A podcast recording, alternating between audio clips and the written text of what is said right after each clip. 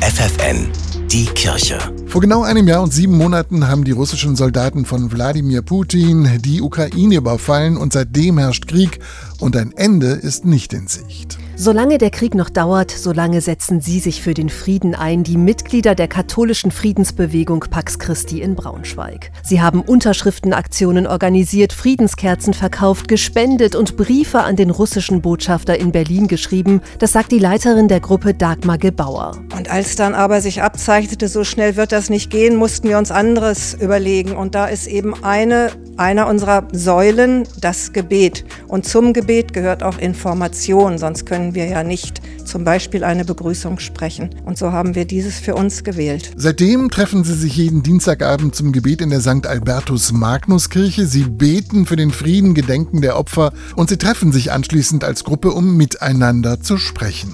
Dass dies natürlich nichts an der Situation des Krieges ändern wird, ist ihnen bewusst, sagt Jürgen Rothe, doch sie halten an den Worten von Albert Schweitzer fest. Gebete können die Welt nicht verändern, aber Gebete verändern Menschen und Menschen verändern die Welt. Und das ist etwas, was wir auch erleben, dass es auch an uns Dinge verändert. Auch wir verändern uns, indem wir regelmäßig uns hier zusammentreffen. Und ich denke auch bei denen, die einfach nur kommen und teilnehmen, bewirkt es Ähnliches. Denn die Gruppe ist sich sicher, Gebete können Kraft spenden und dazu beitragen, besser mit Sorgen und Ängsten umzugehen. Das möchten sie auch für die Menschen in der Ukraine, sagt Dagmar Gebauer. Und sie appellieren an die Politik. Ich würde mir wünschen, dass eindeutig gesagt wird und auch so gehandelt wird. Keine Brücken auf ewig abbrechen. Diplomatie in den Vordergrund stellen, gerade jetzt im Krieg auch schon vorbereitend denkend für den Frieden. Der wird ja eines Tages kommen und es ist nicht gut, jetzt schon alle Brücken abzureißen. Jeden Dienstag lädt Pax Christi nach dem Gottesdienst um 19.45 Uhr zum 15-minütigen Friedensgebet ein.